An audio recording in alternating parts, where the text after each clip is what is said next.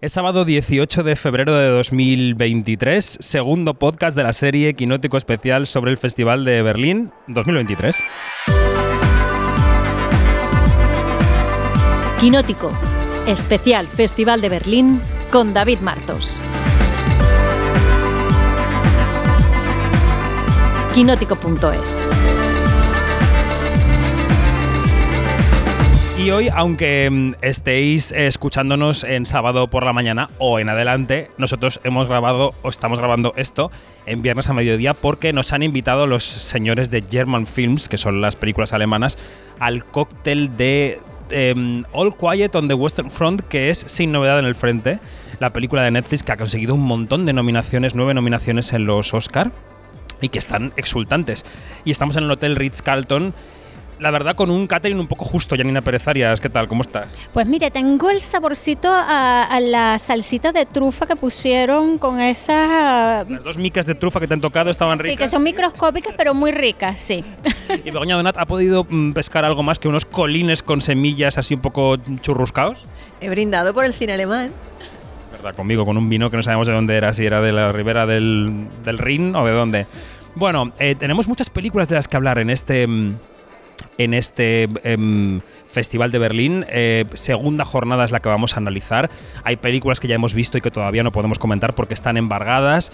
Em, vamos a empezar por este mismo almuerzo en el que acabo de charlar ahora mismo con el productor de All Quiet on the Western Front em, y que estaba exultante con la película, ¿no? Con las nominaciones. Yo creo que estos señores del cine alemán deben estar, como tú decías, Janina, brincando sobre una pata. Sí, están brincando en una pata. De hecho, cuando, eh, cuando vimos ahorita la presentación, pues era una cosa súper emocionante. Hasta yo me emocioné Este, sí, nueve nominaciones. Esto eh, se ha visto que, una película alemana ha, ganado, por ejemplo, me, acuerdo cuando ganó en la película eh, mejor película internacional, eh, aquella de, em, aquella película sobre sobre el, el agente de la Stasi, pero claro.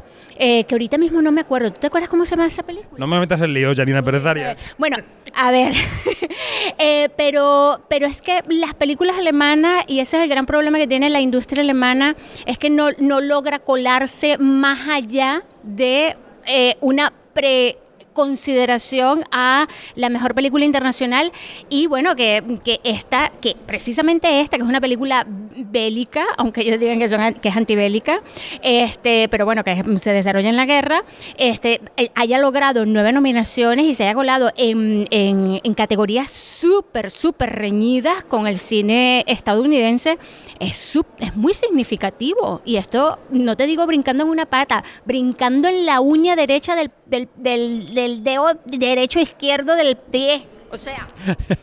bueno, hemos hablado brevemente con Malte Grunert, que es uno de los productores nominados de la película, lo hemos sacado un poco del cóctel, y nos decía que, mm, que cree que la guerra en Ucrania ha tenido mucho que ver con el éxito de la película, que aunque la película no da fórmulas para acabar con esa guerra, sí refleja cómo un joven se empapa de la propaganda ultraderechista y se va al frente como si fuera una aventura. Le escuchamos. It seems that we've made a film that that people felt has relevance today.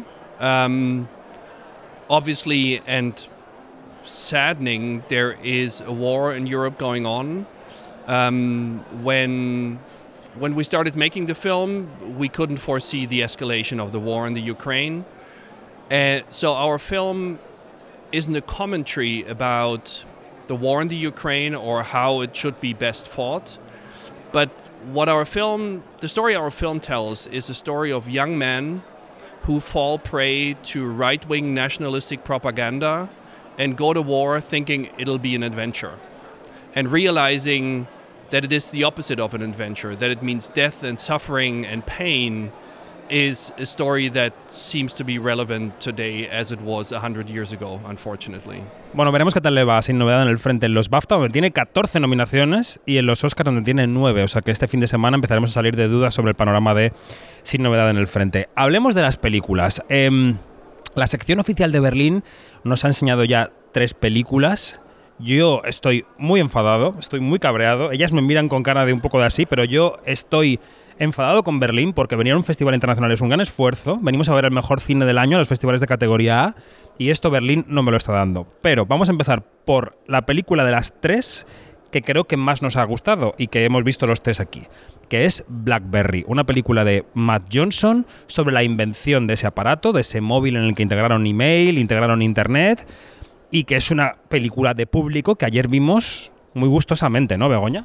Sí, la, la, vimos muy gustosamente. A mí me sucede una cosa y es que, claro, está la comparación inevitable con la red social, pero yo voy más allá. Yo la comparo con una serie que me ha puesto el listón tan alto, que es Halt and Catch Fire, que la podéis ver en, en Filming, está disponible, son cinco temporadas, eh, que también habla de esos techs, de esos, de esos nerds que mm, están en el garaje de su casa desarrollando una tecnología que luego llegó a nuestros hogares.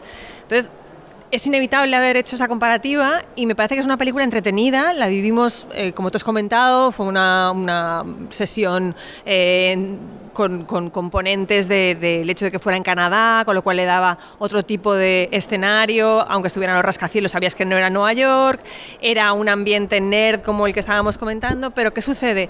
Que yo creo que le falta alma, o sea, es un ejercicio entretenido, pero con ausencia de o, no se profundiza tanto en el conflicto. El conflicto está servido desde el minuto uno y sabes lo que va a pasar.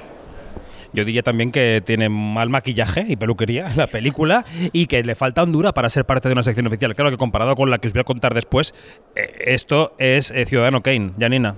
Bueno, yo soy defensora de BlackBerry eh, por dos razones, porque me, me pone, me sirve una, un aspecto que es muy interesante, que, que son todas las caras del, del, poder y del abuso de poder, de cómo se, de cómo se manejan esos hilos y a mí eso de verdad que me, me flipó. Las actuaciones son top, me encantaron, eh, pese al maquillaje, al mal maquillaje y mala peluquería. Este, y, y bueno, me gustó mucho que lo habíamos comentado también con Begoña, la fotografía porque de, la fotografía te re, remite directamente a los años 90, que fue cuando se, que fue cuando se desarrolló el, BlackBerry, ¿no? Eh, a ver, eh, yo entiendo lo que tú dices, pero hay que tener muchísimo, hay que tener clarísimo una cosa. La red social ya está hecha, ¿sí?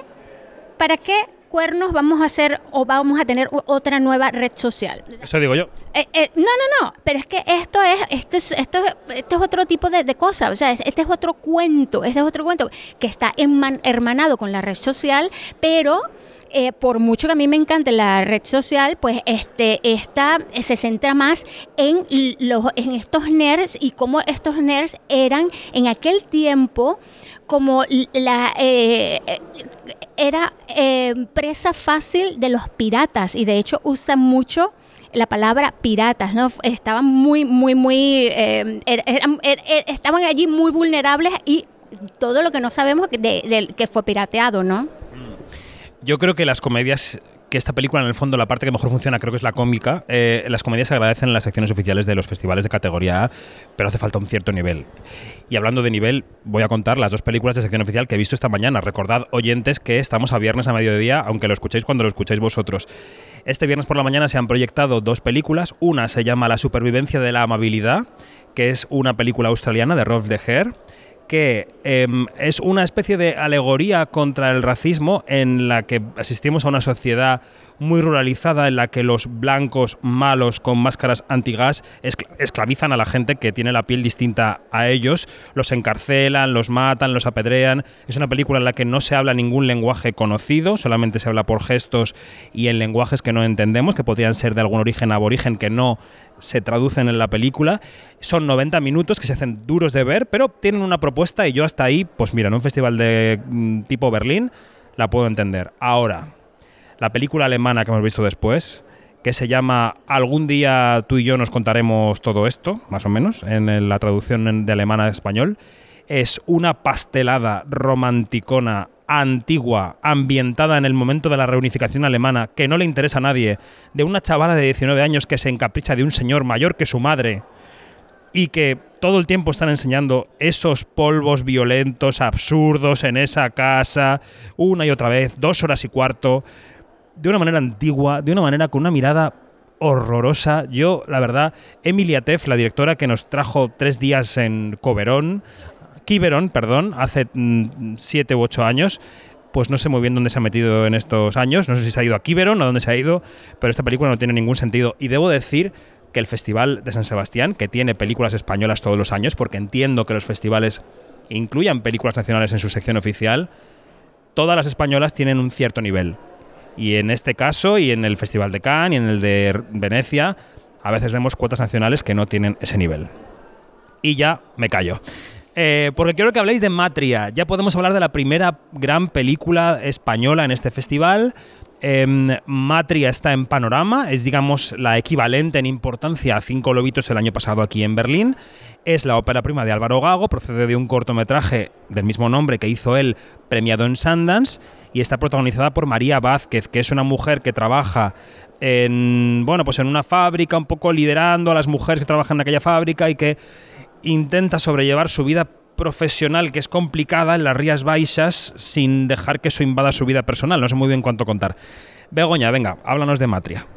Pues Matria me parece, por un lado, eh, la reivindicación definitiva de una actriz como María Vázquez, que la hemos visto, por ejemplo, en, en, en Ayer Romata, de Paco Plaza, Matajaris, de, de Iciar Boyaín, que recientemente la hemos visto en Apagón, en un par de episodios, pero siempre han sido papeles en los que brillaba espectacularmente y era como si estuviera pidiendo a gritos un personaje protagonista que al fin se le ha brindado. Y hace un trabajo, no solamente es el trabajo con el cuerpo, que es un trabajo espectacular. Cuando la vean los oyentes se darán cuenta que hay un trabajo, eh, la rabia que lleva esa mujer dentro combinado con la vulnerabilidad que no es capaz de expresar, eh, la carga pesada del trabajo, la carga pesada del hogar, como todo se lo sube a los hombros, pero no solamente es eso, es que ella es de un pueblo de Lugo, ella me refiero a María Vázquez, es de un pueblo de Lugo. Entonces, toda la película está hablada en gallego, pero en gallego de las Rías Bajas. O sea, eso, claro, yo soy valenciana, eh, tú eres madrileño, ¿sabes? Cada cual. Eso no lo apreciamos, pero ella ha hecho un trabajo de inmersión, de, eh, he estado entrevistándola y me ha estado comentando cómo ella se juntó con las mujeres de esa fábrica, que no son actrices, son realmente pues, actrices naturales, y cómo improvisaba y tenía que improvisar en una forma de gallego que no es el que ella habla en, en su casa con lo cual se creó una dinámica que luego cuando se ha reencontrado con ellas y ella ha vuelto a hablar el gallego de, Lugo, se ve que ha sido como vale, hasta ahora eras el personaje, ahora pasas a ser la, la, persona. Entonces me parece que es un trabajo muy voluntarioso por parte de, de, la actriz, pero luego por parte del director me parece muy interesante que no se conformara con el corto, que él quisiera explorar ese mito de la mujer gallega, de la matriarca que carga con todo, cuando al final ese cargar con todo es un arma de doble filo, porque se les ha erigido en heroínas de, de, toda una comunidad autónoma, pero al final lo que son son mujeres que están realmente sometidas a mucha presión y a una situación de opresión, porque trabajan fuera del hogar, pero no se quitan la carga de, de la casa. Yo creo que la historia de la película es muy pequeñita, es una historia muy, muy concentrada en, en, en, esa casa, en esa familia del personaje de Ramona, que interpreta a María Vázquez. Creo que la historia podría haber tenido un poco más de vocación, de apertura, de grandiosidad, pero es verdad que lo que Álvaro Gago hace es una ambientación magnífica, o sea, estás en ese contexto todo el tiempo por las miradas, los silencios, las esquinas, las calles, cómo rueda esa mujer que, que, va de un lado a otro, ¿no? que se mueve mucho buscando trabajo, buscándose la vida. Creo que eso está logrado magníficamente. Voy con Janina.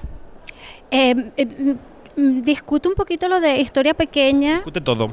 Porque a mí me parece, yo que, que nada más tengo de gallega este, las ganas y, y, mi familia, aparte de mi familia que vive allá, este, pues yo me sentí tan conectada con, con Ramona eh, y, y, no necesitas ser mujer eh, para, para, hacerlo, ¿no?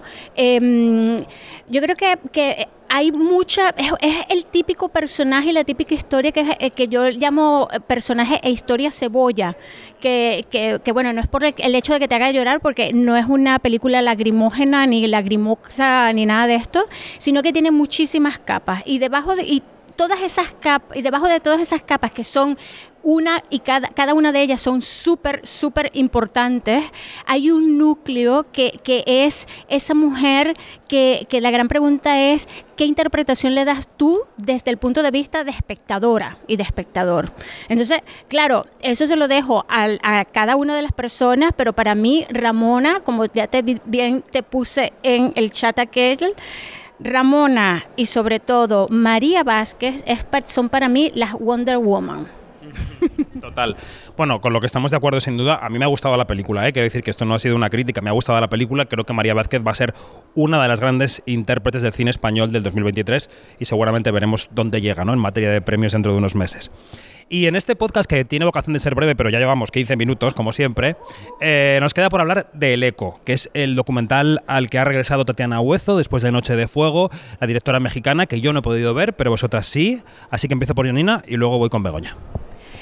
Mira, eh, precisamente escribí... Cuéntanos de qué va, por cierto, para la gente que no sepa de qué va el documental. Es que es- ese es el gran problema, ese es el gran problema, porque toda descripción, y lo he escrito, que ya lo van a leer, toda descripción que yo haga de esa película se va a quedar corta. ¿Sí? Eh, nada más te digo que se desarrolla en un pueblo que se llama El Eco y está centrado en niños y eh, la vi- cómo, ve, cómo ven los niños la vida. O sea, todo es a través de los, de los ojos de los niños. Este, es una cosa espectacular. O sea, yo me esperaba un buen trabajo, pero algo así, no. Eh, Tatiana Hueso se reafirma como una, ya yo no digo documentalista, una tremenda eh, realizadora. Eh, me quito el sombrero eh, y con ansias espero el próximo proyecto y el próximo y el próximo y el próximo. O sea, es una voz y una mirada que hay que valorar y que, y que, que, que, que- que vaina que no esté esta película en la competición oficial. Qué ganas de verla, la verdad. Dientes largos. ¿Y qué hacía yo viendo películas alemanas esta mañana? Eh, Begoña. Yo coincido, es el retrato de una comunidad rural, entonces lo que tú estás viendo es un mundo que está desapareciendo. Lo que estás viendo no solamente es en el sentido económico de la agricultura mm, intensiva frente a la, agricultura familiar, sino también los ritos, ¿no? Hay, hay un momento, hay ciertos pasajes como eh, la pérdida de un ser querido, cómo se retrata ese, ese cortejo para despedir a esa persona que ha desaparecido de la comunidad, pero también una forma de escuela que ya se ha retratado, recuerdo el documental Serie Star, es un tipo de escuela que es una escuela en la que los niños más mayores enseñan a los más pequeños, que es un tipo de comunidad escolar en la que todos ayudan unos a otros y al final el conocimiento crece por el hecho de que tú al explicarle al más pequeño estás reforzando lo que ya sabías o te estás molestando por aprender más. Entonces, lo que estás viendo también son oportunidades perdidas, porque ves a niños con inquietudes, a niños con una proyección potencial que precisamente la pobreza de esa comunidad le, niega. Yo coincido con Janina, no sé qué hace en esa sección y no está en oficial. Además es una película que yo todavía tengo el viento pegado en, en el oído, o sea, es, es que es imposible escapar de ese universo, imposible. Y la trampa, Begoña, me- eh, a mitad de la película, se vuelve hacia mí y me dice, ¿esto no era un documental? Está rodado de una manera que yo no había visto nunca un documental así. O sea, hubo un momento en el que yo estaba dudando si estaba viendo ficción o documental. O sea, la, la- la mirada sobre los niños es tan pura y los niños están tan naturales en situaciones tan íntimas que, que yo pensaba que había un guion escrito. Pues nos ha gustado mucho el eco, como podéis ver. Les ha gustado porque yo no la he visto y tengo todas las ganas del mundo. Nos ha gustado Matria. Blackberry nos ha parecido entretenida, con matices. No nos han gustado las pelis de sección oficial de este viernes. No nos ha gustado ni la alemana ni la australiana. Así que mañana, domingo, que será sábado para nosotros, pero domingo para vosotros, pero no sabemos qué ocurrirá en el multiverso de Marvel, seguimos en Berlín. Gracias, Bego. Hasta mañana. Adiós, Jani. Hasta mañana.